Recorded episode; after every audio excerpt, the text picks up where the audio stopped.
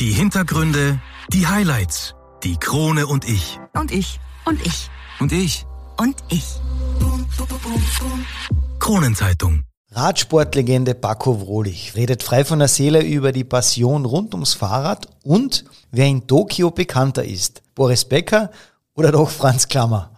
Außerdem verlosen wir in unserem Gewinnspiel noch die Restplätze für den Arbe Radmarathon am 6. Juni in Bad Kleinkirchheim. Also dranbleiben, es lohnt sich. Einwürfe. Der erste Sportpodcast der Kärntner Krone. Die Audioplattform für Leistungssport, Vereinssport, Breitensport und Gesundheitssport. Ein Podcast zum Mitreden, zum Zuhören, zum Nachmachen. So bleiben wir alle in Bewegung. Ich bin Patrick Jochum. Schön, dass du mit dabei bist.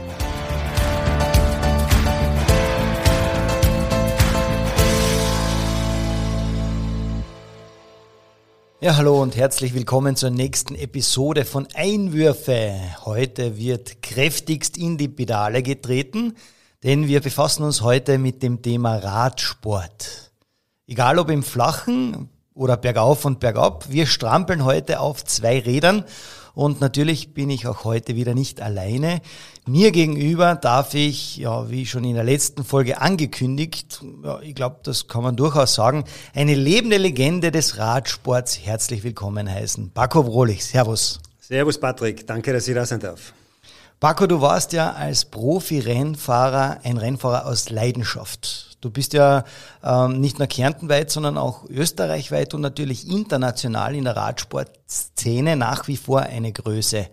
Ähm, aber du hast dich ja nicht von vornherein schon ganz auf den Radsport konzentriert. Aber vielleicht rollen wir deine sportliche Karriere von vorne auf. Mit welchem Sport oder mit welchen Sportarten hat sich der Paco Wohlig im Kindesalter die Zeit vertrieben? Äh, ich würde es fast äh, abkürzen und sagen, äh, welche Sportart war da nicht dabei. Ah, Weil ich bin cool. in Latscha am Fackersee unter der Burgruine Finkenstein groß geworden, in einer sehr, sehr sportverrückten Familie. Mein Vater hat uns alles andere als gedrillt zum Sport oder irgendwie gezwungen. Im Gegenteil, er hat uns alle Sachen ermöglicht. Er war äh, ein irrsinnig cooler Typ, ist er nach wie vor natürlich und äh, äh, hat mir damals aber sehr, sehr vieles nahegebracht, unter anderem als erstes äh, das Langlaufen. Äh, wir sind direkt, da waren die Winter noch ein bisschen anders als heutzutage, mhm. äh, obwohl wir ja dieses Jahr einen fantastischen Winter hatten, aber äh, mit so Wintern bin ich damals aufgewachsen eigentlich, wie viele andere natürlich auch in Kärnten und das haben wir genossen. Eineinhalb Meter Schnee, überall eine Loipe, wir sind das ganze Rosental äh, damals äh, gelaufen, noch nicht geskatet äh, und ähm, das war eigentlich der erste Sport, wo ich äh, große Erfolge hatte, sowohl auf Kärntner als auch auf österreichischer und auch internationaler Bühne. Es kam dann äh, der Skating-Stil beziehungsweise davor das, der Seatonenschritt äh, und äh, dem bin ich nicht wirklich ganz gefolgt, weil äh, mein Vater war damals auch mein Trainer. Ich habe mich nicht von den Trainern des äh, Landesskiverbandes trainieren lassen, sondern äh, ähm, war eben mit meinem Haustrainer, meinem Vater unterwegs und der hat gesagt, na, das wird wieder verschwinden, das äh, macht er keine Sorgen, das äh, wird sich nicht durchsetzen, weil das ist so schier. Cooler Papa. Äh, das, dem war dann nicht so, im äh, Gegenteil, dem Sitonen-Schritt kam noch ein zweiter Schritt dazu, es äh, kam dann äh, eben dieser Skating-Stil ähm, auf und der hat sich vollkommen durchgesetzt für zwei Jahre, da ist das Klassische total verschwunden und damit auch der Paco Woli von der Langlaufbühne. Ja. Ähm, ich habe parallel Fußball gespielt, relativ gut und erfolgreich, äh, war dann äh, sogar im LLZ, äh, habe beim SAK sehr lange gespielt, bis zu meinem 16. Lebensjahr, ähm, habe Basketball gespielt, äh, Triathlon war ich Kärntner Meister und, und, und, und, und. Also es gab nichts, was wir nicht probiert haben. Selbstverständlich bin ja fast neben Christian Mayer äh, aufgewachsen, er ist Finkensteiner, ich Latscher, das sind mhm. zwei äh, Orte, die sich gegenseitig ein bisschen, sage ich mal, immer befetzt haben. Wir waren aber beste Freunde damals schon, haben am gleichen Hang ähm, beim Baumgartner oben, äh, oben am Fackersee Skifahren gelernt und äh, bin sehr viele Skirennen gefahren. Und ich muss ganz ehrlich sagen, es hat mir ganz sicher nicht geschadet, weil dieses äh, Multisportive, was ja heute äh, eigentlich überall im Vordergrund steht und äh, wovon alle gerne reden, aber niemand äh, macht es, haben wir damals schon ähm, umgesetzt, beziehungsweise wurde mir das nahegelegt und da äh, habe ich ganz, ganz sicher sehr viel profitiert davon. Ja. Besteht heute noch der Kontakt? Zu anderen Sportarten? Ah, zum, äh, zum Christian Mayer. Ja, selbstverständlich. Also äh, mit Christian laufen wir uns Gott sei Dank immer wieder äh, über den Weg. Er ist ein, ein, richtig cooler Typ, ein richtiger Rosenthaler halt und äh, ein Fackerseher, Finkensteiner und äh, wir haben uns immer gut verstanden, werden uns glaube ich immer gut verstehen, weil es ist ja so ein ehrlicher, kerniger Bursch. Ab wann hat es dich dann in Richtung Radsport äh, verschlagen? Naja, ähm, nachdem ich dann mit dem Langlaufen, ist ja ein bisschen salopp gesagt, aber aufhören musste. Äh, ich mache es ja heute noch sehr, sehr gerne, aber immer noch klassisch, bin einer der wenigen Klassiker. Mhm äh, auf Kärntens Loipen. Das war aber jetzt nicht für, fürs Phrasenschwein, oder? Nein, das, war nicht, das, war, das ist die Tatsache so. Also man sieht ja heute die Leute nur mehr skaten, weil Langlaufen in dem Sinn kann ja keiner mehr. Mhm. Skaten ist relativ einfach, das kann jeder. Ja. Aber richtig schön klassisch laufen, das können nur äh, Leute, die es gelernt haben. Ja, und wer lernt heutzutage schon noch gern. Ja. ja. Und, äh, Erkenne ich mich wieder. deswegen, ähm, ja, Langlaufen war dann vorbei. Ich äh, bin aus Sendling Karan geflogen und äh, habe aber natürlich fürs Langlaufen immer viel trainiert, äh, auch am Rad im Sommer. Und äh, dann gab es damals zu dieser Zeit äh, das wahrscheinlich größte Radsportereignis, das wir je in Österreich hatten, nämlich die Radweltmeisterschaft bei mir in der Heimatgemeinde am Fackersee, ja, 87 in Villach. Steven Roach hat damals gewonnen, der hat in diesem Jahr etwas geschafft, was bis heute niemand geschafft hat, nämlich er hat den Giro, äh, die Tour und die Weltmeisterschaft in einem Jahr gewonnen und wurde damit zur Legende. Wahnsinn. Äh, und diese WM hat mich so fasziniert, dass ich dann ähm, zum ähm, örtlichen bzw. städtischen Verein in Villach äh, gekommen bin, mich angemeldet habe und gesagt, ich möchte ein bisschen Radl fahren. Ja. Und äh, man hat mich dann ins kalte Wasser geschmissen, gleich zu den ersten Rennen mitgenommen zum österreichischen Cup und ich wurde gleich Dritter. Das zweite Rennen habe ich gleich gewonnen und dann habe ich gesagt, so schlecht ist das Radlfahren gar nicht. Und äh, äh, es ist generell bei Kindern so. Ich habe selber drei Buben und äh, weiß ganz genau, wie man äh, Leute animiert, motiviert, nämlich mit Erfolgen. Und äh, dort, wo die Kinder erfolgreich sind, dort wollen sie auch bleiben. Und deswegen bin ich dann dem Radsport bis zum heutigen Tag erhalten geblieben. Ja. Sehr, sehr interessant äh, auf deine Person und äh, dein Umfeld kommen wir ja später noch. Ähm, ich habe so dieses typische Bild von mir, ähm, wie dein Name gefallen ist, bevor wir dich eingeladen haben. So der Bakko im Rennoutfit äh, und am Rennrad. Du fährst ja eigentlich das ganze Jahr mit dem Radl, ist das richtig? Also nicht nur mit dem Rennrad, sondern auch ja mal ab und an mit dem Mountainbike, stimmt's? Ich fahre täglich mit dem Rad, nicht nur mit dem Rennrad oder mit dem Mountainbike. Äh, mein Weg zur Arbeit, ich bin, äh, seit ich bei der Kärntenwerbung arbeite, noch nie mit dem äh, Auto gefahren. Gut, ich wohne in derselben Stadt, wie ich auch arbeite, von dem her ist es nicht ganz so schwer, aber meine Kinder ähm, wohnen genau äh, 5,2 Kilometer von der Schule entfernt. Von dem her ist es schon ein bisschen weiter und meine Kinder fahren vielleicht, wenn es viel ist, zweimal im Jahr mit dem Auto oder mhm. nicht selber oder sie werden hingefahren. Ganz einfach deswegen, weil ich den Leuten zeigen will, dass man auch äh, eine Stadt wie Klagenfurt äh, im jüngsten Alter, nämlich ab dem sechsten Jahr, fahren die täglich äh, mit dem Rad dorthin, sehr wohl bewältigen kann. Da braucht man kein Auto dafür. Und das ist nicht zur Beruhigung meines Gewissens, was den CO2-Ausstoß betrifft, sondern das ist einfach eine Selbstverständlichkeit. Deswegen fahre ich jeden Tag zumindest die paar Kilometer mit dem Rad und dann meistens auch am Abend dann mit den Kindern. Ja. Entweder mit dem Mountainbike oder mit dem Rennrad egal ob es regnet, stürmt oder schneit, der Paco immer am, mit den Kindern am Fahrrad. Ja, wenn es äh, so wie ähm, heute haben wir einen richtig starken Regen gehabt, auch heute waren meine Kinder mit dem Rad unterwegs, das ist keine Frage äh, des Wetters, es ist immer eine Frage der Bekleidung. Gell. Es gibt vernünftige äh, Gore-Tex-Anzüge, da kommen die äh, Kids total trocken äh, in, die, in die Schule, vernünftiges Schuhwerk dazu, das ist nicht das große Problem. Ne. Da kann ich mir sicherlich das eine oder andere abschneiden davon das nächste Mal in die Krone-Redaktion, vielleicht mit dem Fahrrad. Schauen wir mal, ob es wirklich. Hängt immer davon ab, wo du wohnst. Gell? ja, am, am, ganz anderen Ende, aber das ist, äh, ich nehme das jetzt einfach als Motivation mit von dir, dass du bringst das so äh, euphorisch drüber. Ich kaufe dir das so voll ab. Ähm. Nein, ich darf da nur eins dazu sagen, das möchte ich unbedingt loswerden, weil ich ja. wohne ja am Kreuzbergl und fahre jeden Tag an den, an etlichen Schulen vorbei, die Radetzky-Straße hinunter und die denkt man immer wieder, äh, wieso setzen sich die Eltern wirklich 20 Minuten ins Auto, damit sie ihre Kinder abladen können äh, vom Lehrenfeld-Gymnasium und dann stellen sie sich weiter in den Staub, bis sie endlich unten am Ring sind. In der Zeit bin ich schon äh, in Habach, habe die Kinder abgeliefert und wieder zurück und sehe die gleichen Autofahrer immer noch dort stehen. ja. Ja. Das ist für mich selbst erklärend, warum ich das mache. Das ist äh, Zeitersparnis, die Kinder kommen viel, viel fitter in die Schule, die sind ab der ersten Stunde äh, hellwach, äh, egal wie viel Grad es draußen hat und äh, vor allem im Winter ist das äh, sehr, sehr produktiv, weil da ist ja der Körper generell in der Früh noch ein bisschen müder beieinander. Ein paar Kilometer Radfahren und man ist mittendrin im Leben. Gell? Also ich bin definitiv ein Winterkind, wenn du das so ansprichst. Ich bin in der Früh aber kommen wir vielleicht zu dir, ähm, zu deiner sportlichen Karriere. Du hast ja 1988 äh, mit dem Radsport ja angefangen und wurdest ja in sämtlichen Nachwuchsklassen österreichischer Meister. Das kommt nicht von ungefähr. Und erst 1999 wurdest du dann wirklich Profi. Jetzt also das ist doch eine große Zeitspanne. Ähm, du hast gesagt, du hast dann relativ schnell einmal alles gewonnen in deinen Altersklassen. Was hat sich da abgespielt, so in den Zeitraum von 88 bis 99, bevor du Profi wurdest?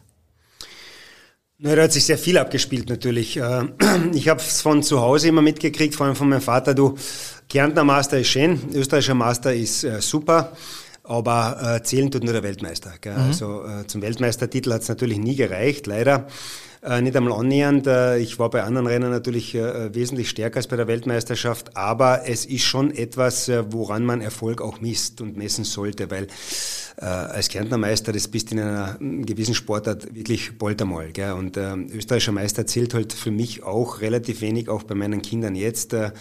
Äh, International, äh, da muss man, wenn man sich schon mit dem Thema Spitzensport beschäftigt, äh, erfolgreich sein und daran wird man auch gemessen. Und wenn man schlussendlich irgendwann mal mit dieser Sportart Geld verdienen will, dann wird der österreichische Meister halt relativ wenig äh, bringen oder nicht allzu viel dazu beitragen. Ja. Und das war für mich schon immer wichtig, dass ich ähm, diese lokale und regionale Ebene schnell verlassen konnte, auch aufgrund meiner Leistung und mich international orientieren konnte. Und äh, was mir einfach irrsinnig getaugt hat, war, egal in welcher Sportart ich damals war, äh, war das Reisen und das Kennenlernen äh, neuer Typen, neuer Leute und äh, von denen ich heute noch profitiere, beziehungsweise mit denen ich heute noch sehr viel im Kontakt bin, ob das Radfahrer sind, ob das von früher Langläufer sind und so weiter. Man bleibt da ewig irgendwo ähm, in Verbindung und da sind Sportler, glaube ich, ein bisschen anders gestrickt oder äh, sehr, sehr ähm, leicht gestrickt, weil sie Freundschaften erstens erhalten und äh, sich Leute bei mir auch immer wieder melden können, können egal von wo sie kommen und auch ich äh, das äh, sehr, sehr gut heiße und davon profitieren kann, wenn ich zum Beispiel äh, alle zwei Jahre nach Südafrika fliege, wo ich ja äh, praktisch meine halbe Zeit als Aktiver verbracht habe und wirklich meine Freude dort wieder kennenlernen kann. Also es hat sich sehr viel auf internationaler Ebene abgespielt bis zum Jahre 99. Ähm, viele Reisen, äh, viele Weltmeisterschaften, meine ersten Olympischen Spiele fallen auch in diese Zeit, 96 in Atlanta. Und ähm, ja, wie gesagt, diese Internationalität, die, hat mir einfach so getaugt, dass ich gesagt habe, Spitzensport oder gar nichts. Ne? Zum Thema Netzwerken. Da kommen wir später noch hin. Das, äh, du wirst uns sicherlich das eine oder andere dazu erzählen können. Aber jetzt kommt 99 der Schritt, wo du Profi wurdest. Wann entscheidet man sich, dass ich sage, okay, äh, ich habe das Zeug dazu, Profi zu werden. Ja, das ist ja doch ein großer Schritt, weil auf der einen Seite, wer nicht wagt, der nicht gewinnt. Auf der anderen Seite, ähm, was gibt einem die Sicherheit, als Profi durchstarten zu können? Naja, wie wird man erstens Profi? Ein Profi wird man entweder äh, durch Protektion oder durch äh, unglaubliche Leistungen. Äh, das war bei mir beides nicht der Fall. Ich war eher so eine Mittelklasse-Partie. Äh, ich habe äh, irrsinnig viel äh, gewonnen auf internationaler Ebene am, im Amateursektor. Und äh, haben wir dann irgendwann einmal 98 gedacht, ja gut, aber Amateur will ich nicht bleiben, ich will Profi werden. Und habe dann im Herbst alle Mannschaften oder schon im Sommer alle Profimannschaften dieser Welt angeschrieben. Nicht so wie heute per E-Mail, sondern äh, jedes, jeden Teamchef äh, händisch praktisch äh, kontaktiert. Ja, Dann habe ich gewartet, gewartet, gewartet, noch einmal gewartet.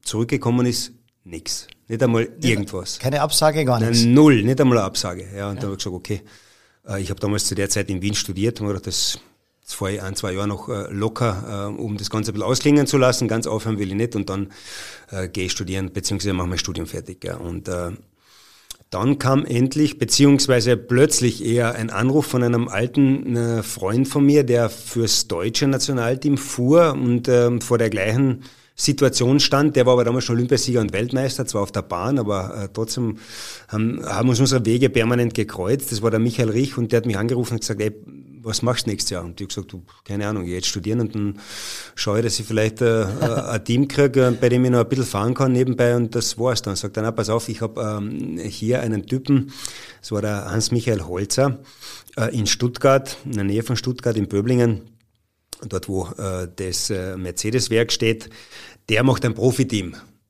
Und äh, der hätte dich gerne, würde gerne mit dir mal reden. Ja, und dann sind wir mit dem äh, Holzer äh, Hans relativ schnell äh, einig geworden. Der hat ein nagelneues Team dann aus dem Boden gestampft, eine zweite Klasse-Mannschaft äh, des Namens Gerolsteiner.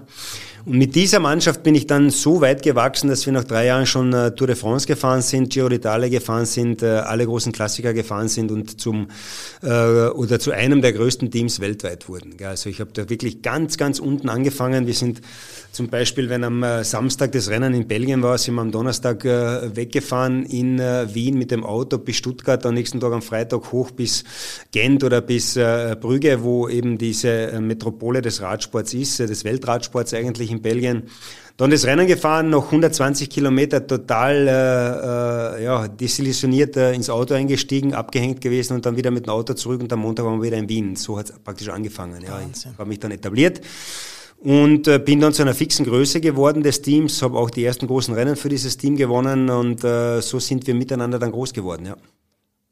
Wahnsinn. Das stelle mir sehr, sehr kompliziert vor und nicht unbedingt ja, amüsant. Die, die An- und Abreise dazwischen einmal ganz kurz äh, ja, Vollgas geben. Als Profi, da ist ja, da wurde ein Schnitt von 48.000 Kilometer pro Jahr gefahren. Das fahren ja manche mit dem Auto nicht. Ja, Wahnsinn, was man da abspult. Wie kommt es dazu?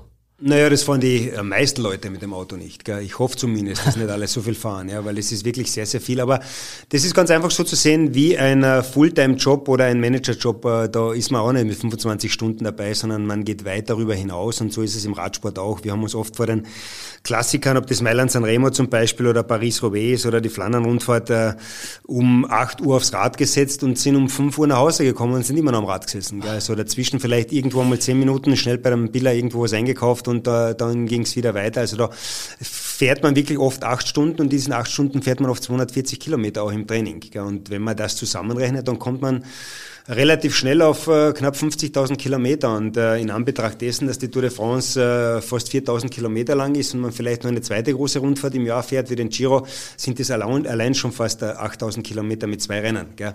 Also von dem her ist es enorm viel. Aber für mich war das immer so zu sehen wie ein Fulltime-Job woanders eben. Und ich habe mich halt dazu entschlossen, nicht acht Stunden hinterm Schreibtisch zu sitzen, sondern acht Stunden am Rad. Und das hat mir bis heute besser getaugt. Aber woher nimmst du diese äh, Motivation, dass ich sage, okay, ich setze mich acht Stunden aufs Rad? Ich denke mir ja schon, das eine oder andere Mal bin ich auch mit dem Rad unterwegs, aber das ist ja dann nach, nach 20 Minuten fängt dir der Hintern an zu glühen. Auf der einen Seite, auf der anderen Seite, ähm, du permanent bist du am Treten, am, am, am Gas geben. Äh, was denkt man sich da? Was geht einem durch den Kopf? Ist das einfach nur, ich bin in einem Tunnel oder, oder was macht man acht Stunden am Fahrrad? Naja, äh, das äh, muss ich eigentlich dir als Handballer oder Sportler nicht beantworten, weil es wäre das gleiche, als wenn ich dich frage, was äh, denkst du da dabei, wenn du dich am Mittelkreis aufstehst und ein 2,8 Meter acht Typ kommt auf dich zugerannt, holt aus und äh, schmeißt dir den Ball ein paar Zentimeter am Ohr vorbei. Gell? Ja, aber das, da passiert ja etwas in der Situation, in der Sekunde, sag mal, wenn du ja. acht Stunden auf der, auf der Strecke unterwegs bist, auf der Fahrbahn, ähm, da, da ist ja, e, egal ob man das jetzt dann alleine macht oder, oder dann in der Gruppe trainiert, aber da ist ja, du, du schaust ja nur auf den Vordermann und, und tretest rein. Oder, oder bin ich da komplett falsch? Nein, es ist das eine wie das andere unvorstellbar. Das eine für mich und das andere für dich. Man ja. wächst da einfach hinein in die Geschichte. Man, so ich sehe es jetzt bei meinen Kindern, der mittlere fährt jetzt Distanzen, der ist U15 um die 30, 40 Kilometer am Tag. Und nächstes Jahr wären es dann 60 äh, Kilometer, weil er in die nächste Kategorie aufkommt. Dann kommt die nächste Kategorie, dann sind es 90 Kilometer und irgendwann einmal sind es 180 Kilometer. Das ist, man wächst da erstens hinein und äh, man möge gar nicht äh, glauben, was man sich in sechs Stunden alles durch den Kopf gehen lassen kann. Also erstens habe ich selten alleine trainiert. Ich war immer mit, äh, mit Bernie Eisler oder äh, mit vielen anderen Profis unterwegs im Trainingslager auf Teneriffa oder in, in Gran Canaria oder, auf, äh, äh, oder in Südafrika. Ist das, sind sechs Stunden im Nu vorbei. Das geht ruckzuck und äh, man hat äh, sich gedacht, dann äh, nach sechs Stunden kommt man nach Hause. Es gibt ja nicht, dass sechs Stunden so schnell vergehen können. Ja. Auf der anderen Seite habe ich ähm, durch diesen Sport etwas kennengelernt, ähm, was ähm, andere vielleicht nie kennenlernen, und zwar diesen Zeitfaktor. Gell. Für mich vergehen ähm, Perioden beziehungsweise Tage, Monate heute viel schneller, als es damals als Sportler der Fall war. Erstens, weil ich wirklich diese sechs Stunden Zeit gehabt habe, mich mit mir zu beschäftigen und Da waren sechs Stunden einfach wirklich lang, da hast du schon vollkommen recht. Ja, aber sechs Stunden bei mir im Büro vergehen derartig schnell, weil wenn ich an gewisse Projekte äh, denke oder mich mit denen befasse, sind sechs Stunden gar nichts. Als Sportler sind sechs Stunden irrsinnig viel und der große Unterschied ähm, zu einem, sage ich mal, unter Anführungszeichen normalen Job ist der, dass man sich äh, als Sportler gewöhnlich Ziele setzt. Das heißt, das erste Ziel ist immer fit zu werden für die Frühjahrsklassiker. Dann sind die Frühjahrsklassiker vorbei, dann ist das nächste Ziel die Tour de France. Ja, und da zählt man jeden einzelnen Tag und schaut, wie fit man ist, ob man wirklich im Soll ist, ob man äh, vielleicht äh, ein bisschen hinterherhinkt oder wie auch immer. Und da ist der Zeitfaktor viel, viel gravierender als heute. Heute ist Zeit für mich relativ unbedeutend, weil es keine Rolle spielt, ob es jetzt Montag, Dienstag oder Sonntag ist, außer dass ich Sonntag frei habe. Aber sonst habe ich da nicht das große Ziel jetzt, das ich früher als Sportler hatte. Und deswegen dieses Arbeiten auf ein Ziel hin und sich damit zu befassen, das ähm, lässt eine Zeit, eine Stunde, einen Tag irrsinnig lang werden. Und das ist wirklich ein riesengroßer Unterschied, wenn man sich Ziele setzt oder nicht.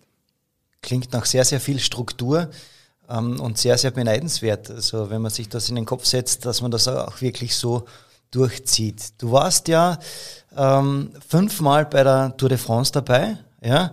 Ähm, jetzt für mich die Frage, wie kommt man dazu? Muss man da irgendwelche Auflagen erfüllen, äh, dass man sagt, okay, ich muss ein gewisses Limit erreichen, dass ich dann in der Mannschaft, die dann auch bei der Tour de France mit dabei ist, auch teilnehmen kann?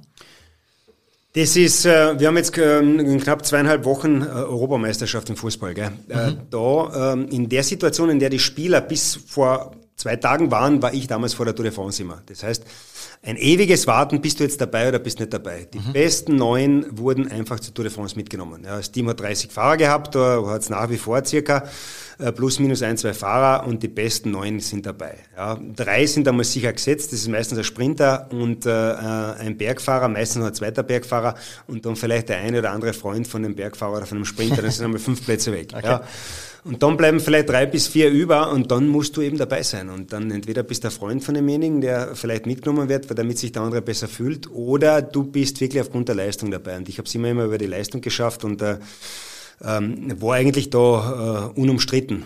Ja, es war immer meine Lage beziehungsweise auch meine Situation. Äh, ich war immer ein bisschen das Bindeglied zwischen Mannschaft und äh, der Teamführung äh, des sportlichen Leiters hinten im Auto, habe praktisch so diese äh, Taktikbefehle erstens äh, als erster wahrgenommen und sie dann auch weitergetragen äh, an die Mannschaft. Ja, ich habe sehr viel auch äh, Einfluss gehabt damals, als so eine Art Road Captain nennt man das im, im Radsport und das ist eine ganz, ganz wichtige Position, um erstens auch die Moral am Tisch am Abend hochzuhalten, zweitens äh, wirklich die Leute auch selber zu motivieren und äh, dann auch die richtigen Entscheidungen zu treffen. Weil es ist ja nicht immer so, dass der Funk, äh, den ja jeder Radfahrer mit hat, immer geht, beziehungsweise auch immer funktioniert. Irgendwo in den Tälern, in den Pyrenäen oder in den Alpen kann es schon sein, dass das, die Funkverbindung mal ausfällt und dann entscheidet nicht mehr der Rennleiter beziehungsweise der, der Sportlehrleiter hinter dem Auto, sondern es muss jemand Verantwortung übernehmen. Ich habe sehr gerne Verantwortung übernommen. Ich habe das an die Mannschaft weitergetragen habe gewisse Sachen immer auf meine äh, Kappe genommen und meistens ging das auch gut, beziehungsweise es ging immer gut. Ja. Und von dem her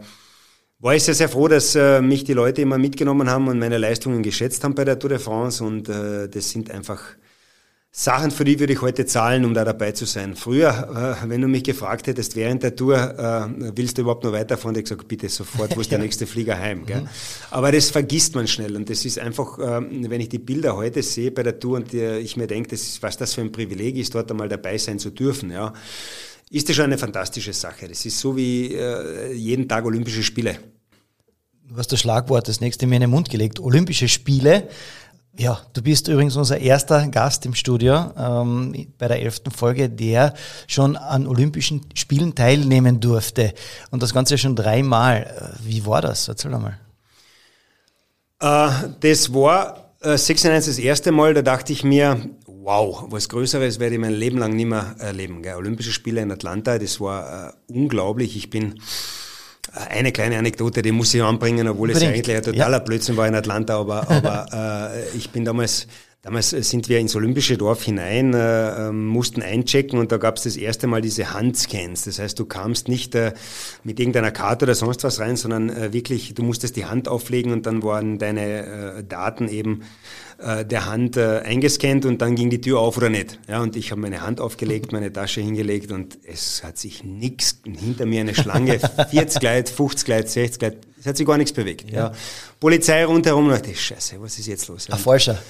und in dem Moment, äh, wo ich mir das denke, höre ich hinter mir, what the heißt und dann ja. äh, der, der was Schimpfwort auf Englisch und ich drehe mich um und schau einem genau in seine Gürtelschnalle. Ja.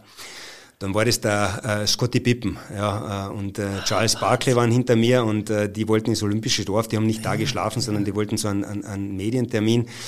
Und ich kannte ja damals, Basketball war damals unglaublich groß, wahrscheinlich viel, viel größer, als es heute ist mit diesen Superstars, äh, Jordan und so weiter. Und, äh, und ich kannte die ja alle nicht nur beim Namen, sondern Geburtsdatum und, und, und, Schuhgröße, äh, war einfach ein richtig großer Basketballfan. Und dann standen diese Typen äh, hinter mir. Gell? Und äh, die Tür ist noch immer nicht aufgegangen. Die Tür ist nicht aufgegangen. Ich habe alle meine Sachen genommen, äh, habe mich dort geschlichen und äh, habe mich ganz hinten wieder angestellt und äh, habe einfach äh, ja, das Schlattern der Knie gespürt, weil man so einen Respekt vor diesen Leuten hatte. Gell? Und, äh, aber es ist eine coole Geschichte. Andre Agassi sitzt da daneben beim Frühstück äh, im Olympischen Dorf, als ob nichts wäre und so weiter. Boris Becker gleich daneben. Also es ist äh, schon fantastisch. Boris habe ich natürlich dann auch persönlich kennenlernen dürfen, äh, wo, zu meiner Zeit, wo ich schon aufgehört habe. Äh, und äh, und äh, haben ein bisschen darüber gesprochen auch, wie es halt damals war, 15 Jahre zurück in, oder 20 Jahre zurück in Atlanta. ja Und, und äh, äh, das ist unvergesslich, aber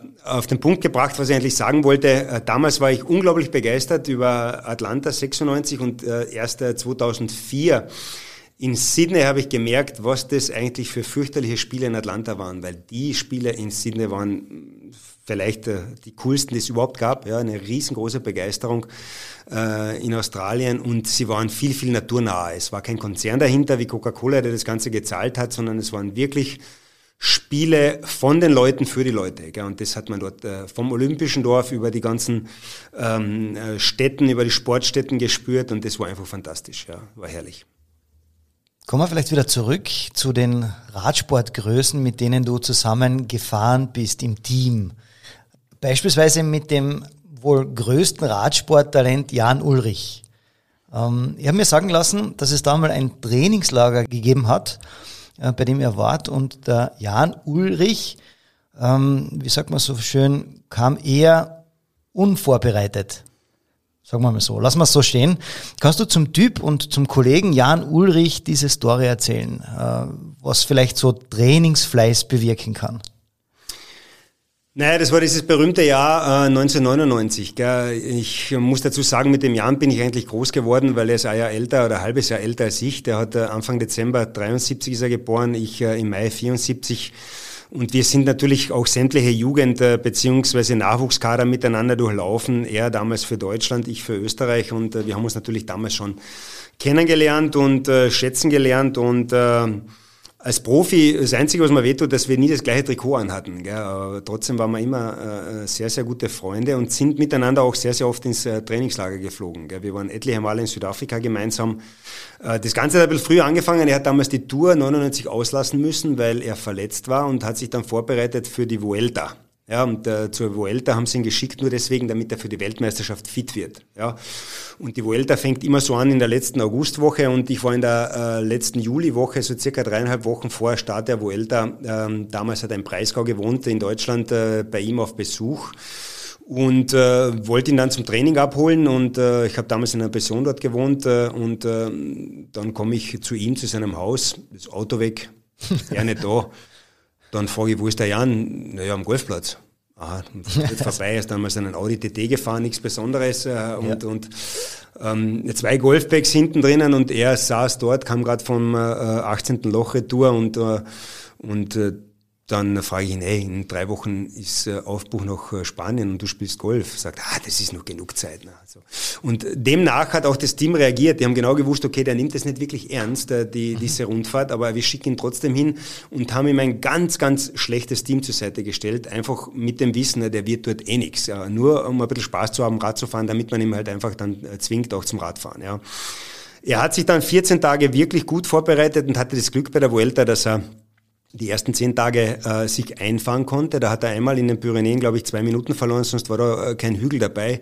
Dann kam ein Ruhetag, dann kam das Zeitfahren und auf einmal war der Jan Ulrich im gelben Trikot. Ja, null äh, Vorbereitung, eigentlich null Form würde man meinen und das große Problem, absolut keine Mannschaft. Ja. Äh, vier von den neun Fahrern waren schon zu Hause, nächsten Tag sind nochmal zwei abgestiegen, dann waren es nur mal drei Fahrer äh, und, und äh, zwei, die ihm zur Seite standen, also es war niemand mehr da. Dann äh, hat er in der nächsten Pyrenäen-Etappe oder in den nächsten zwei wieder Zeit verloren, hat das Gelbe verloren. Lange Rede, kurzer Sinn, es kam noch ein Zeitfahren, er holt sich das gelbe Trikot noch einmal und ist drei Tage vor äh, Ziel, vor Madrid, äh, plötzlich wieder im gelben Trikot. Ja.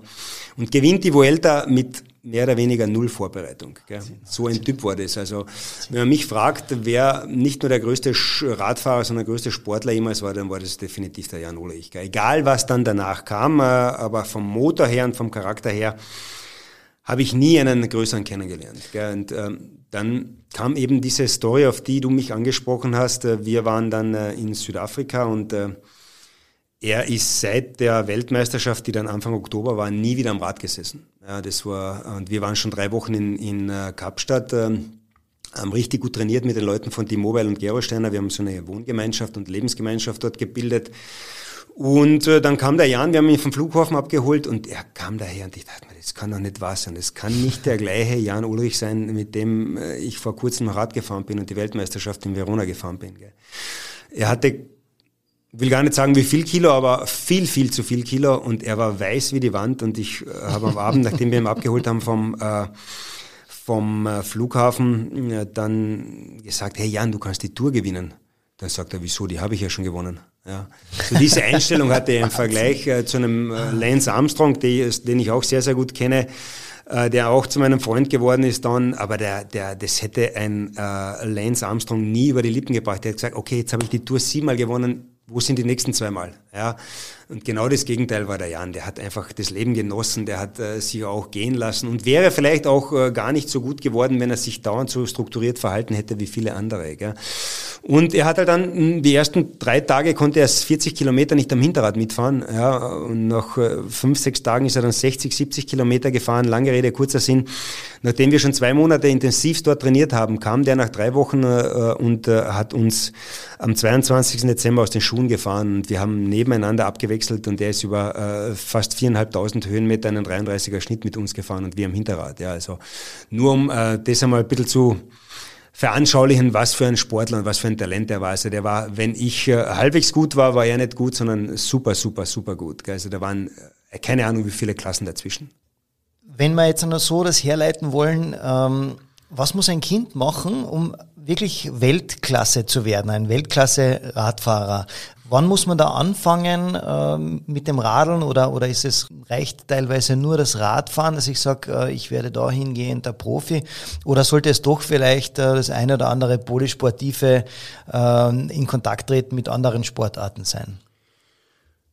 Das ganz große Problem, nachdem ich jetzt äh, sehr, sehr lange schon in dieser Nachwuchsförderung drin bin, äh, als Trainer, als Vater, als Betreuer oder was auch immer, ist, dass sich sehr, sehr viele Sportarten im Vergleich zu früher extrem schnell schon spezialisieren. Ja. Meine Kinder waren, sind im Eishockey groß geworden beim äh, ECKC und äh, da muss ich ganz ehrlich sagen, wer mit elf äh, glaubt, äh, Eishockeyspieler werden zu wollen, der ist am äh, falschen Dampfer, hat die falsche Sportart ausgewählt. Das geht mit elf nicht mehr. Ja?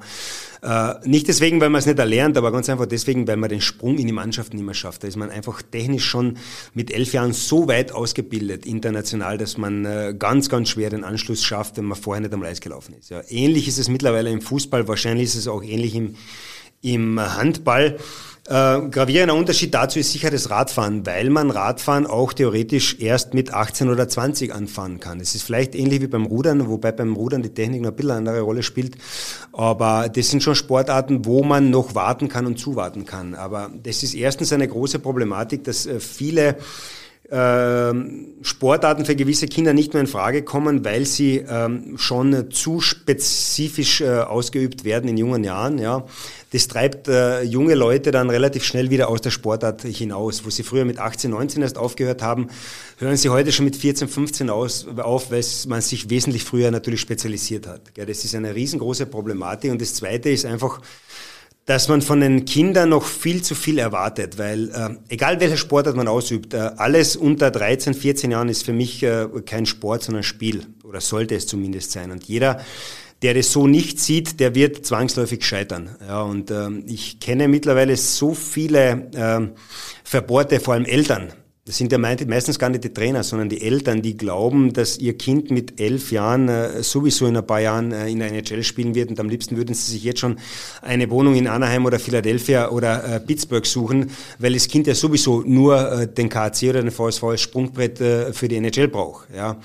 Und wenn die Leute wüssten, was es heißt, Spitzensportler zu sein oder zu werden, dann würden sie vielleicht ein bisschen anders denken. Aber das ist einfach das Rad der Zeit, das äh, sich viel zu schnell dreht und auch im Nachwuchssport viel zu äh, schnell dreht. Deswegen kann ich jedem nur empfehlen, egal welche Sportart das Kind ausübt, sich trotzdem multisportiv äh, zu beschäftigen, äh, dem Kind alles zu ermöglichen, was möglich ist. Äh, aber als allererstes kommt die Schule und die Ausbildung. Und dann kommt sehr, sehr lange nichts und dann kommt irgendwann einmal vielleicht der Sport. Ja, und, und je älter man wird, umso kleiner wird diese Spanne dann, beziehungsweise dann kommt es vielleicht irgendwann einmal zum Change. Vielleicht deswegen, weil der Schüler, die Schülerin es schulisch nicht drauf hat, ja. Oder äh, vielleicht extrem talentiert ist und man wirklich alles auf diese Karte Sport setzt. Aber das sollte man sich sehr, sehr gut überlegen weise Worte von einem, äh, ja, einem äh, Papa, einem mit drei Kindern, die, die alle im, im Sport unterwegs sind und äh, klare Prioritäten da festlegt. Kommen wir vielleicht wieder zurück zu deiner sportlichen Karriere, bevor wir da ins Detail gehen.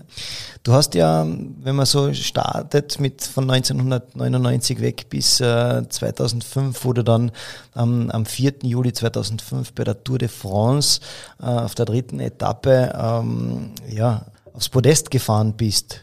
Damals war seit 80 Jahren warst du der erste Österreicher, der, der das geschafft hat.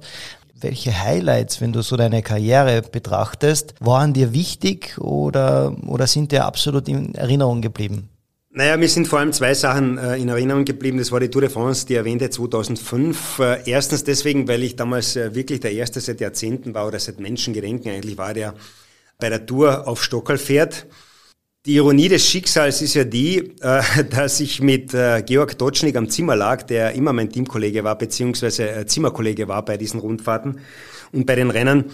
Und der von Anfang an eigentlich natürlich auf die Gesamtwertung fahren wollte. Er wollte unter die ersten fünf der Tour de France und hatte aber von Anfang an mit Krankheiten, mit schlechter Form, mit relativ niedriger Motivation zu kämpfen. Ja. Und äh, ich habe dann gleich in der ersten Woche eben, äh, bin ich da Zweiter geworden, war sehr, sehr lange auch, bin endlich mal unter die ersten zehn gefahren, war in einer super Form. Und dann kam es zum Ruhetag in Grenoble. Und äh, wir lagen am Zimmer und der äh, Georg hatte nichts anderes zu tun, als sofort einen Flug jetzt nach Hause zu, bu zu buchen, weil er äh, keine Chance mehr gesehen hat in dieser Tour de France. Ja, und äh, ich habe ihm dann zugeredet, wie so einer kranken Kuh, äh, bleib doch da, vielleicht wird es noch was, fast nicht auf Gesamt, sondern probierst es vielleicht auf eine ja. Etappe. Und er hat gesagt, nein, ich will nach Hause, ich will so schnell wie möglich nach Hause. Und er hatte dann einen Flug, der wurde dann aber gecancelt und der musste weiterfahren. Er hat gesagt, probier's noch, vielleicht fliegst du dann von Toulouse, ist ja egal, jetzt geht's ja Richtung Pyrenäen. Und ich dachte mir, vielleicht kann ich den irgendwie noch motivieren aus zwei Gründen. Vielleicht kann er wirklich äh, ähm, noch äh, hier was Großes schaffen. Und zweitens wollte ich nicht allein mit den ganzen Deutschen durch die Gegend fahren. Gell? Ich wollte einfach einen Österreicher neben mir haben. Und ähm, ich habe ihm wirklich zugeredet, habe ihn überredet, habe mit seiner damaligen Frau telefoniert, mit der Michi, und habe gesagt, ey, äh, schau, dass der keinen Flug kriegt, der muss da bleiben. Ja, so schlecht ist er gar nicht. Ja. Und tatsächlich gewinnt er äh, eine Etappe. Ja, äh, cool. Fünf Tage später, nachdem ich äh, praktisch Zweiter geworden bin äh, und äh, war es praktisch die beste Tour de France, die äh, bis heute je von Österreichern bewältigt wurde. Gell? Und, äh, aber so schnell äh, liegen praktisch, von meinem zweiten Platz hat dann natürlich kein Mensch mehr mhm. geredet, mhm. weil plötzlich gab es einen ersten Etappensieger ja. äh, aus Österreich, den gab es überhaupt noch nie. Ja? Da hat von Wohlig Bakker am zweiten Platz überhaupt kein Mensch mehr geredet. So schnell habe ich das eben dann begriffen, wie sch schnell äh, Ruhm auch vergänglich ist. Gell? Ähm, und die zweite Story, die mir ewig in Erinnerung bleibt äh, und über die wir heute noch lachen können, äh, ich bin 2005, ähm, das war das gleiche Jahr, zur Tour of Georgia gekommen als Vorbereitung zur Tour de France und ähm, dann gab es eine Etappe, die war dem Lance Armstrong wie auf den Leib geschneidert. Gell? Und äh, die hat er ein Jahr zuvor gewonnen, überlegen gewonnen. Äh, hatte richtiges äh, Klassikercharakter und, und rauf und runter den ganzen Tag und ähm, wir kommen dann über den letzten Berg rüber und ich habe noch mit Lieber Leibheimer einen Partner, Teamkollegen an der Seite, der mir dann geholfen hat und das war der größte Konkurrent von Lance Armstrong. Beide waren Amerikaner, äh, die haben sich nicht einmal das Schwarze unter den Nägeln praktisch gegönnt und der Levi wusste, in der Gruppe bin ich mit Abstand der Schnellste und wenn er mich zur Ziellinie bringt, dann äh, kann Lance maximal Zweiter werden. Ja. So war es dann auch, ich gewinne die Etappe vor Lance Armstrong und äh, in Amerika, so wie immer, praktisch dann äh, Pressekonferenz wer kommt nicht? Lance Armstrong. Gell? Und äh, am Abend, irgendwann um 11 Uhr, wir haben schon, glaube ich, eineinhalb Flaschen Wein getrunken, ja, klopft bei mir an der Tür. Ich mache auf, denke mal, wer, wer bitte soll jetzt da, war der Lance Armstrong und sich dafür entschuldigt, dass er nicht zur Pressekonferenz kam. Gell? Also, Seit damals sind wir eigentlich auch äh, gute Bekannte. Ich habe ihn dann auch äh, animiert, äh, eben äh, Jan Ulrich zu helfen, als dieser äh, vor zwei Jahren schwer krank war. Äh, hat er dann auch gemacht und da erkennt man eigentlich erst den richtigen Charakter eines Menschen, gell? wenn man ähm, ja oft angefressen ist und dann trotzdem äh, es einsieht und zu jemandem hingeht und sagt, ey, sorry, so war nicht gemeint. Gell? Und, und ist trotzdem egal, äh, was danach passiert ist, sportlich ein richtig, richtig cooler Typ, hat äh, natürlich ganz großen Blödsinn äh, gemacht, was das Doping betrifft. Auf der einen Seite hat er äh, Millionen und Abermillionen von äh, Charity-Geld äh, in diese Krebsstiftung hineingespült und vielen, vielen Leuten geholfen. Und ich glaube, dass er viel mehr geholfen hat, als er den Leuten geschadet hat. Gell. Ein wunderschönes Schlusswort für Teil 1. Ich denke, wir machen da einmal eine kurze Pause. Und äh, was Paco Wohlig heute macht und der Abe Radmarathon am 6. Juni mit dem äh, passenden Krone Gewinnspiel dazu steht vor der Tür. Und ja, wie gesagt, wir machen eine kurze Pause und sind dann gleich wieder da. Ja, zurück mit Paco Wohlig bei uns im äh, Krone Sportstudio. Paco, der Radsport lasst dich einfach nicht los. Das sieht man daran, dass du ja mittlerweile Landesratkoordinator für die Kärnten-Werbung bist. Ähm, was heißt das? Was bedeutet das? Was sind deine Aufgaben? Äh, ja, der äh, Posten äh, erfüllt mich mittlerweile voll grundauf und ähm, ja, es ist eine Geschichte, wo ich mich in erster Linie um die Legalisierung von Mountainbike-Wegen, Trails und so weiter kümmere, dann ähm, haben wir natürlich sehr, sehr viel zu tun, auch bei den überregionalen Radwegen, ähm, wenn es um die Klassifizierung von Radwegen geht zum Beispiel. Ich kümmere mich um die ganzen Marketing-Sachen, ich kümmere mich um Events, ich kümmere mich um äh, Kooperationen mit In- und Ausland. Also äh, von dem her wird mir nicht langweilig und äh, da geht mir die Arbeit ganz sicher nicht aus in den nächsten Tagen und Wochen und Jahren. Ja bringt mich jetzt dann auf das Thema Kinder, Jugendliche und Erwachsene. Wenn ich jetzt äh, die Begeisterung, äh, das Feuer in mir entfacht habe, ähm, wo gibt's denn Anlaufstellen, so die Aushängeschilder in Kärnten, wenn ich sage, ähm, ich möchte das Ganze jetzt äh, vom Amateur weg, ich möchte das ein bisschen regelmäßiger vielleicht im Verein machen. Kennst du da ähm, Anlaufstellen, an die man sich richten kann? Die erste Anlaufstelle bin ich, äh, ganz einfach deswegen, weil ich äh, Landesradsportpräsident bin. Äh, das zweite, der zweite Hut, den ich aufhabe, ist der des ähm, Vereines vom RCKC. Wir haben den mit Bernhard Eisel ins Leben gerufen. Bernhard Eisel, eine Radsport-Ikone, ich glaube, das muss man nicht großartig vorstellen, ist 14 Mal die Tour de France gefahren, mehr als, fast mehr als jeder andere auf der Welt. Da gibt es nicht viele, die mehr Erfahrung haben und wir haben uns ganz einfach zum Ziel gesetzt, ähm, das dem Radsport zurückzugeben, zumindest teilweise, was wir selber vom Radsport bekommen haben. Und äh, das ist unser großes Ziel und das schaffen wir, glaube ich, mit dem RCK 10 in Klagenfurt. Wir haben, mir geht einfach das Herz auf, wenn ich hier die 8, 9, 10-Jährigen am Rennrad äh, fahren sehe und die Kilometer runterspulen in einem Tempo, wo ich mir denke, das gibt's ja gar nicht, dass die das mit dieser Übersetzung schaffen. Gell? Und die lachen auf jedem, auf jeder Kreuzung, auf jedem Hügel, bei jeder Abfahrt. Die fahren teilweise mit 50, 60 km/h hinunter, die Achtjährigen. Und das noch sicher auch dazu, ganz einfach deswegen, weil wir es ihnen zeigen, wie es geht. Ja, und äh, man glaubt uns das einfach, dass wir das verstehen, weil ähm, sonst würden, äh, hätten wir nicht so einen Zulauf und äh, es ist einfach fantastisch, das zu sehen, wie man junge Leute mit äh, einer Sportart, die nicht so im äh, Blickpunkt steht in Kärnten, wie zum Beispiel das Eishockey, faszinieren kann und begeistern kann. Und das ist einfach eine Sportart, von der man ja nicht nur rein sportlich profitiert, sondern Sicherheit im Straßenverkehr ist eine ganz, ganz wichtige Geschichte und äh, ich sehe es bei meinen Kindern, wenn man mit acht Jahren äh, fehlerfrei und unfallfrei und ganz sicher durch die Stadt fährt, dann wird man es sein Leben lang schaffen. Wenn man es mit 18 noch nicht kann, dann wird man es mit äh, 48 auch nicht schaffen. Ja, und äh, deswegen ist das mein Ansatz, dass äh, die Kinder so schnell wie möglich in den Straßenverkehr gehören, aber unter sicheren Voraussetzungen. Und deswegen lernen sie bei uns das Radfahren. Die lernen äh, in erster Linie mal sicher zu fahren, ja, äh, abseits äh, jeder, äh, jedes Verkehrs Verkehrs, jedes Straßenverkehrs. Es gibt genügend Radwege, es gibt Parkplätze, es gibt Strecken, wie, zum Beispiel in der Alpenarena in Villach, äh, wo wir jeden Mittwoch Training haben und 50, 60 Kinder dort mit uns im Kreis fahren. Slalom fahren, Flaschen geben und so weiter und so fort. Einfach das Rad beherrschen. Und dann kommt erst der nächste Schritt der Straßenverkehr. Und äh, mit acht, neun Jahren äh, fährt bei uns jedes Kind ganz normal durch den Straßenverkehr mit 30 äh, kmh. Das ist überhaupt kein Problem. Wie finde ich den RCKC? Gibt es eine Homepage? Ähm, google ich es einfach? So ist es. Äh, wie jeder andere Verein haben mittlerweile auch wir eine Homepage äh, rc-kc.at oder auf unserer Facebook-Seite vom RCKC. Kurzes E-Mail äh, oder kurzen Post oder kurze Anfrage und das wird dann sofort beantwortet von uns. Ja. Wobei ich ganz kurz sagen darf, vielleicht ist es ja nicht der einzige Verein. Wir haben sehr, sehr viele Vereine in Kärnten, die grandiose Arbeit leisten, ob das der Sport am Wörthersee ist, ob das äh, der SC Mirnok ist, ob das äh, der RC Betzen ist, neu gegründet, äh, ob das in Hermagor ist, in Feld am See. Also wir haben sehr, sehr viele Vereine, die hervorragende Arbeit leisten und es müssen nicht alle Kinder jetzt nach Klagenfurt kommen, um Radfahren zu lernen. Also das kann man schon fast überall in ganz Kärnten. Sondern man schreibt einfach dem Paco Wohlig und sagt, ich möchte gerne äh, Radfahren und äh, möchte das ein bisschen intensivieren und du gibst dann auch als Landeskoordinator dann die richtigen Anlaufstellen bekannt. So ist es. Sehr gut. Kommen wir vielleicht zu deiner Position eben äh, als Präsident des Kärntner Radsportverbandes. Ähm, wie siehst du die Entwicklung im Radsport und der Radsportbewerbe im Land überhaupt? Also für uns ist ja immer wichtig der Gesundheitsaspekt auf der einen Seite und vor allem das zu vermitteln, Bewegung macht Spaß. Sieht man das vielleicht so, jetzt haben wir gerade den Lockdown hinter uns, ist ja doch etwas Gutes, äh, dass die Leute trotzdem zum Radeln kommen, oder? Das habe ich vorher schon erwähnt, ganz kurz. Wir waren sicher die ganz großen Profiteure äh, dieser Lockdown-Krise, dieser Corona-Krise.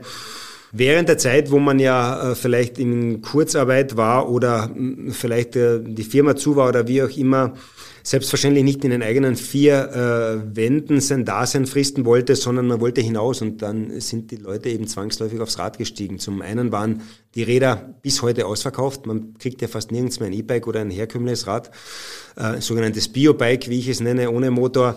äh, und äh, der Trend geht ganz einfach dorthin, dass wir alle äh, erkennen müssen, dass wir Infrastruktur brauchen. Ja, wir brauchen Radwege, wir brauchen breitere Radwege, wir brauchen äh, Lückenschlüsse in Kärnten. Wir brauchen gerade im Zentralraum rund um den Wörthersee einen äh, funktionierenden Radweg, einen zumutbaren Radweg. Auf der Südseite des Wörthersees ist er das nicht. Äh, da gehört sehr, sehr viel gemacht, äh, Geld in die Hand genommen. Ich vergleiche das immer mit einem Autofahrer, salopp gesagt, wenn der übermorgen draufkommt, er braucht einen Tunnel jetzt äh, quer durchs Kreuzbergel, dann wird er den spätestens ein paar Jahre später haben. Ja?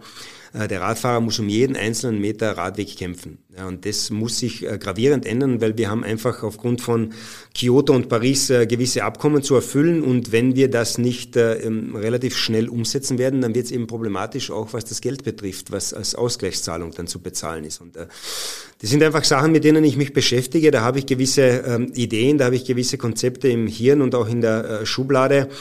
Äh, man muss sie eben nur aktivieren. Aber äh, Corona hat uns gezeigt, wohin der Trend geht. Und der Trend geht ganz klipp und klar dazu, äh, Autos raus aus der Innenstadt, Räder rein. Fußgängerverkehr gehört natürlich auch unterstützt. Klagenfurt zum Beispiel ist für mich eine ganz typische äh, Fußgängerstadt. In zehn Minuten bin ich von einem Ende zum anderen Ende im Zentrum gekommen und äh, das war es im Endeffekt. Warum muss ich da ein Auto herinstehen haben? Gell?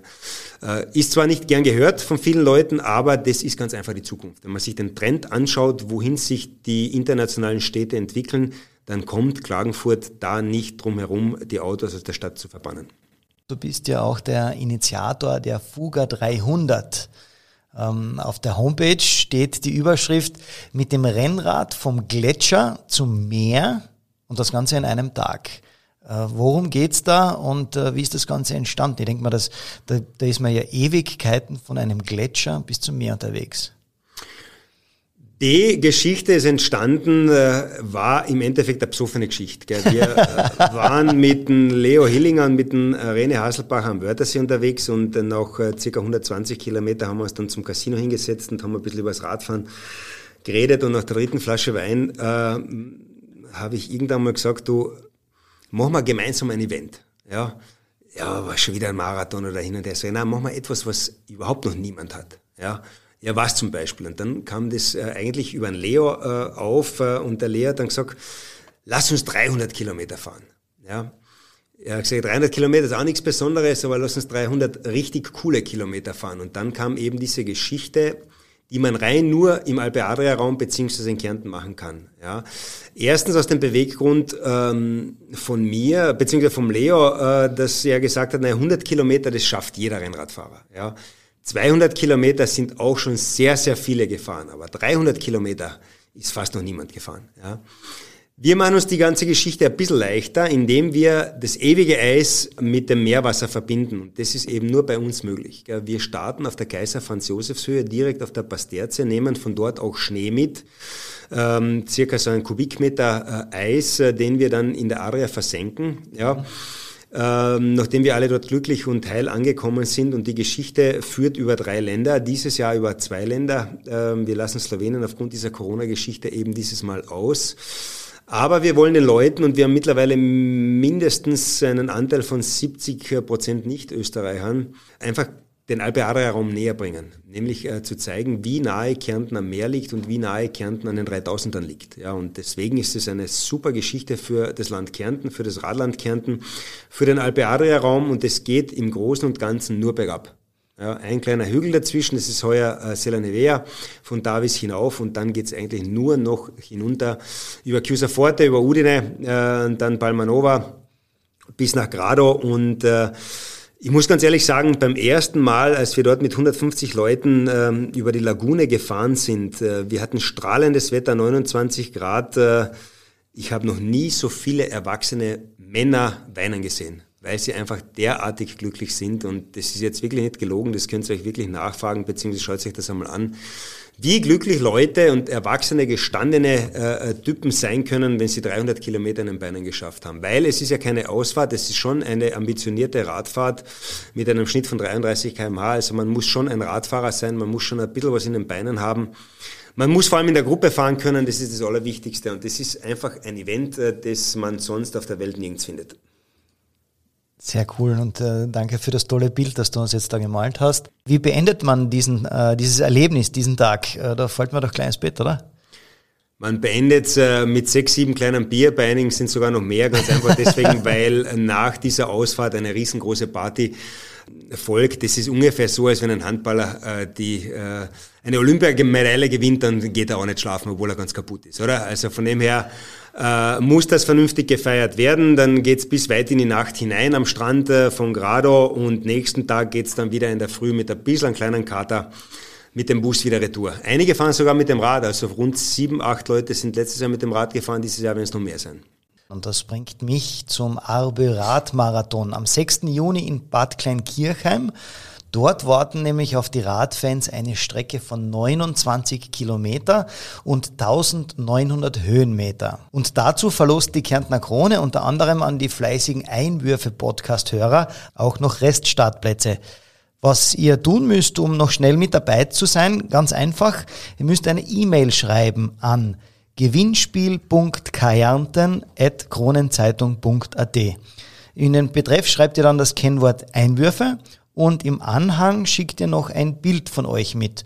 Äh, das kann im Radoutfit sein oder am Rad oder was euch mit dem Rad verbindet. Mit ein klein wenig Glück bekommt ihr dann am Sonntag, den 6. Juni, noch einen Startplatz und dürft dort eifrigst mitradeln. Vorab haben wir da aber auch schon mit Veranstalter Norbert Unterköfler gesprochen. Das Grundlegendste und das Wichtigste, was Neues ist, dass die Zeitnehmung nur mehr an den drei Anstiegen gibt. Die Abfahrten, Ortsdurchfahrten und so weiter werden ohne Zeit im normalen Straßenverkehr zurückgelegt. Und es gibt auch beim Start keinen Stress, da es eine, ein Startzeitfenster gibt, wo man ganz relaxed wegstarten kann, ohne Startdruck, ohne Startstress. Also Relax und Entspannung pur beim Arbe Radmarathon am 6. Juni. Und da gibt's aber auch noch das Konzept Bike and Enjoy. Das erklärt uns auch noch einmal Norbert Unterköfler. Spaß am Rad, kein Stress am Start und auf der Strecke. Der Teilnehmer soll die wunderschöne Landschaft in den Nockbergen und am Milchstädter See und die Kulinarik in der Region genießen. Rennstress und äh, Risiko bei den Abfahrten und auf der gesamten Strecke werden bei uns hintangestellt. So viel zum Arbe Radmarathon am 6. Juni. Baku, auch etwas für dich? Bist du auch dabei? Ich war jahrelang immer wieder dabei. Natürlich, selbstverständlich, es ist der mit äh, Abstand größte Radmarathon, den wir in Kärnten je hatten. Und äh, ich kann äh, jedem Radsportfan das nur ans Herz legen, äh, sich dort zu melden und mit dabei zu sein, weil der, die Nockbergstraße über die Nockholm, die ist einfach, die hat ein bisschen Tour de France bzw. Giro-Charakter. Das ist ein richtiger Berg, ein wunderschöner Berg. Man kommt in die Höhen auch, zum Beispiel der Dolomitenpässe heran, über 2000 Meter zweimal, hat richtig coole Abfahrten mit dabei. Also man kann einfach die Natur genießen und das bei gesperrter, gesperrter Straße. Ja, und was ich glaube, dass das eine Zukunft hat, ist vor allem dieses Format dieses Jahr, dass man einfach den Druck rausnimmt aus diesem ja, Faktum, dass man unbedingt jetzt äh, unter drei Stunden jetzt wieder in Bad Kirchheim sein muss. Weil man darf ja eine gewisse äh, Zeit auch nicht äh, unterschreiten, man darf sie sehr wohl überschreiten, aber man darf nicht schneller sein als diese drei Stunden und das macht das Ganze so interessant weil man eben wirklich den Kopf dann frei hat, äh, zum Beispiel entlang des Milchstädter Sees für die schöne Natur, für das schöne Kärnten, für die wunderschönen Straßen und Orte entlang der Strecke und nicht jetzt den Kopf nur unten hat am Asphalt oder am Hinterreifen des Vordermannes äh, und, und man kann wirklich ein bisschen die, die Gegend genießen. Das äh, Format hat für mich absolut Zukunft. Ja. Paco, du hast mir vorher noch verraten, ein Highlight möchtest du dir noch für den Schluss aufheben. Ja, es war eine meiner äh, lustigsten Anekdoten wieder mit Jan Ulrich. Wir waren in äh, Monaco und haben dann einen äh, sehr bekannten deutschen äh, Tennisspieler äh, besucht, der seinerzeit als 17-Jähriger Wimbledon gewonnen hat. Ich glaube, ihr wisst, von wem wir reden.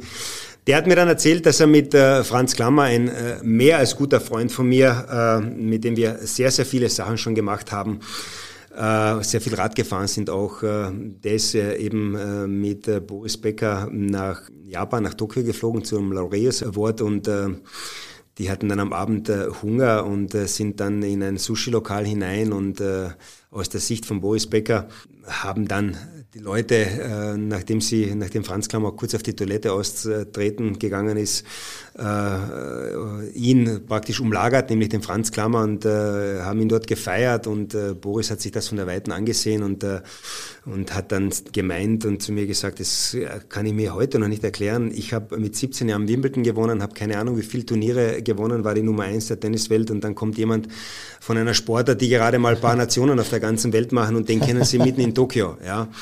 Und diese Geschichte habe ich dann Franz Klammer erzählt äh, vor ein paar Jahren und der Franz hat dann gesagt, ja Paco, genau so war das damals. Nur habe ich bis heute dem Boris Becker nicht erzählt, dass das 20 Leute von der Strabag waren, die eben äh, deswegen in, äh, in Japan waren, um eine Brücke zu bauen. Und äh, ja, ah. das äh, ist eine der, der ganz, ganz netten Anekdoten mit Franz Klammer. Ja. An sowas erinnert man sich immer ganz gerne und äh, kann ich mir sehr gut vorstellen, Franz Klammer, mit welchem Schmäh er das natürlich erzählt hat. Ja, jetzt sind wir schon äh, fast am Ende angekommen. Ein Highlight haben wir noch, lieber Paco, und zwar, wir haben abschließend mit allen unseren Gästen die fünf Spitzen der Krone. Sagt dir das etwas? Bis dato noch nicht. Bis dato noch nicht. Okay, ich erkläre dir es ganz kurz. Ich stelle dir eine, eine ganz kurze Frage und du sagst entweder oder und dann eine kurze Begründung, warum das Ganze. Okay, bist bereit? Ja. Rennrad oder Mountainbike? Rennrad. Warum? Weil ich damit groß geworden bin, weil es äh, eine mehr Gefühl von Freiheit gibt, von Geschwindigkeit gibt und äh, weil ich äh, damit ein bisschen zurückversetzt werde in äh, sehr, sehr glorreiche Zeiten. E-Bike oder Muskelmotor? Beim Mountainbike E-Bike. Ja? Warum? Deswegen, weil ich einfach äh, viel mehr Spaß habe mit dem E-Bike. Ich kann die Trails äh, runter genauso wie rauffahren. Ich muss nie irgendwo absteigen. Ich äh, kann endlich mit meiner Frau mit Waffengleichheit Radfahren, wo es ja sonst nur Troubles und Streitereien gegeben hat. Äh, und äh, wir haben praktisch das gleiche Gerät unterm Hintern und äh, da gibt's keinen Streit. Ausfertig, weder bergauf noch bergab und äh, schon gar nicht am Raden. Diese Schlagzeile möchte ich gerne mal über mich lesen. Das ist genau das mit dem Grabstein, wo ich mir immer gedacht habe, wann stellt man mir endlich, äh, leider nicht endlich, irgendwann mal die Frage und ich muss dann äh, darauf antworten. Jetzt ist soweit. Er war ein richtig cooler Typ. Einmal im Leben möchte ich. Ich möchte mein ganzes Leben so glücklich sein mit meiner Frau und mit meiner Familie wie bis dato. Und äh, das äh, erübrigt eigentlich die Frage nach einmal im Leben, weil ich es jeden Tag habe. Sehr schön. Und abschließend, das möchte ich den Zuhörern noch sagen. Bitte hört's auch nach mir rein äh, in äh, den Podcast, weil es ist eine richtig coole Geschichte. Äh, man kann sich da als Gast ein bisschen ausbreiten, man kann was von sich geben. Aber äh, ich äh, werde ich äh, jetzt auch in die anderen Podcasts äh, immer wieder reinhören und einmal schauen, was äh, die Leute so, so von sich geben, weil ich glaube, dass das ein sehr, sehr zukunftsträchtiges Format ist, ein richtig cooles Format und äh, wie gesagt, ich hoffe, ihr hattet viel Spaß dabei. Paco, da bleibt mir nicht viel mehr zu sagen, außer danke, dass du mit bei uns im Studio warst, dass du dir die Zeit genommen hast, Rede und Antwort zu stehen. Ja, und das war's auch schon wieder mit einer weiteren Folge von Einwürfe. Ich darf noch unseren nächsten Gast ankündigen. Beim nächsten Mal reden wir über das Thema Schwimmen und dazu wird uns Georg Findenick im Studio besuchen und auch er wird mir dann Rede und Antwort stehen. Und wie immer, solltet ihr Fragen oder Anregungen an unseren nächsten Gast haben, dann könnt ihr das natürlich auf verschiedenste Weise tun. Einfach mir eine Nachricht auf Instagram unter einwürfe.patrickjochum, eine Facebook-Message auf meiner Facebook-Seite Einwürfe der Sportpodcast der Kärntner Krone posten oder mögt ihr es doch eher einfach per Mail dann an einwürfe.kronenzeitung.at. Ja, wenn euch der Podcast gefallen hat, die heutige Folge gefallen hat, dann äh, abonniert gern unseren Podcast von der Kärntner Krone und ich sage danke fürs Zuhören und wir hören uns.